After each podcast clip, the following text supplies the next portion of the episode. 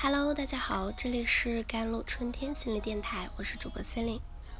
今天想跟大家分享的文章叫做《用心感受当下，勇于做你想做的》，快乐就是我们真实经历后。电影《寻找快乐的十五种方法》中啊，一复一日过着简单有序生活的心理医生海克觉得自己其实并不开心。为了寻找如何才能让人快乐的方法，而展开了一场旅行。出发前，他带了一张有同学麦克啊、前女友啊以及自己的三人的合照，期待着奔赴未知的旅程。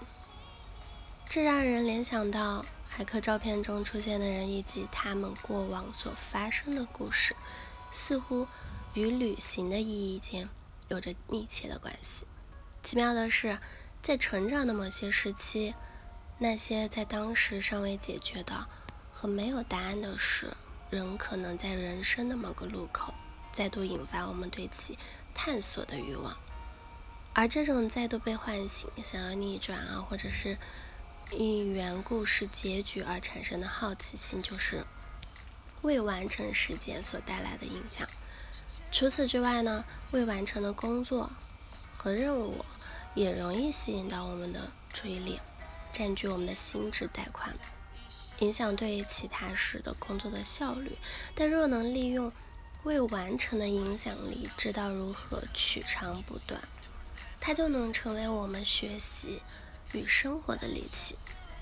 今天就让我们来以不同的视角来发现未完成所带来的乐趣。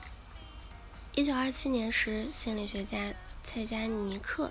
对记忆做了一系列相关的研究，在实验中，他给每个人布置了十五到二十二个难易程度不同的任务，这些任务完成的时间大致相等，但只有一半的任务能顺利完成，而另一半会在中途被打断。实验后再请他们回忆刚才的任务中，会发现有百分之六十八的人想到的是被迫终止未完成的任务。而说出记得已完成任务者，只占了百分之三十二。从实验结果得知，这种对未完成工作的记忆优于对已完成工作的记忆的现象，就被称为了蔡加尼克的效应。这是因为我们在做一件事时，因专注而在心里产生了一个张力系统。这个系统往往使我们处于紧张的状态中。当工作被迫中断的时候，这种紧张感仍然会维持一段时间。不过，一旦任务完成，事情就容易被忘记。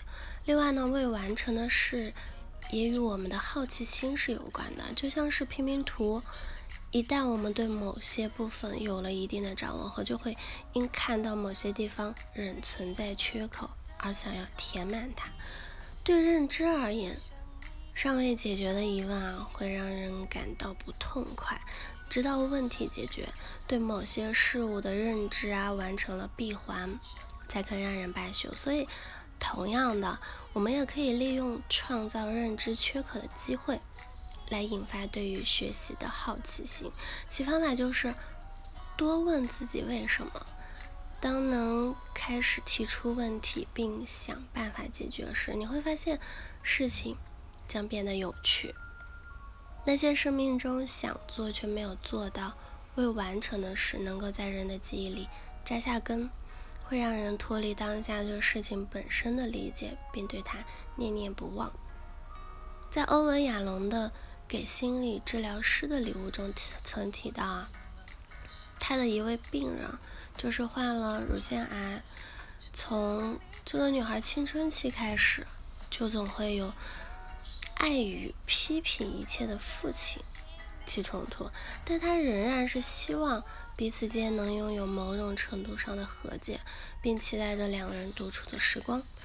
终于盼到了某次父亲开车送他去上大学，本想借此机会改善彼此的关系，但父亲一路上总是在抱怨路边的脏乱啊，满是垃圾的小河，但他在他看来。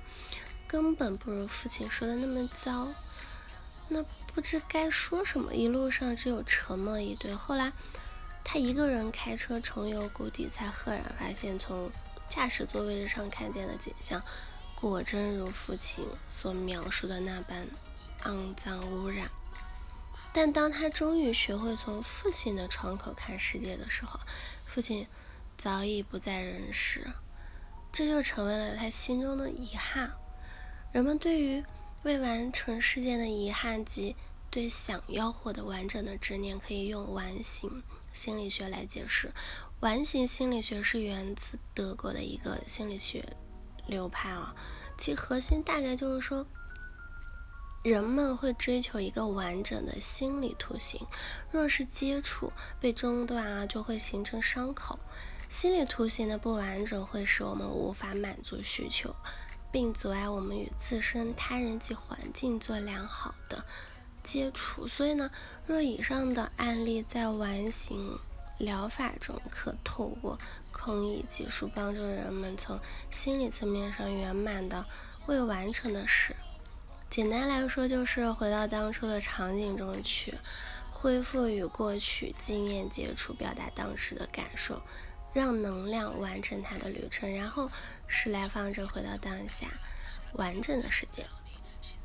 真正的旅行没有目的地啊，因为旅行者并不是去某个地方，而是时刻发现自己就身处在想要到达的地方。用心感受当下，勇于做你想做的，快乐就是我们真实经历后的副作用。好啦。以上就是今天的节目内容啦。咨询请加我的手机微信号：幺三八二二七幺八九九五，我是森林我们下期节目再见。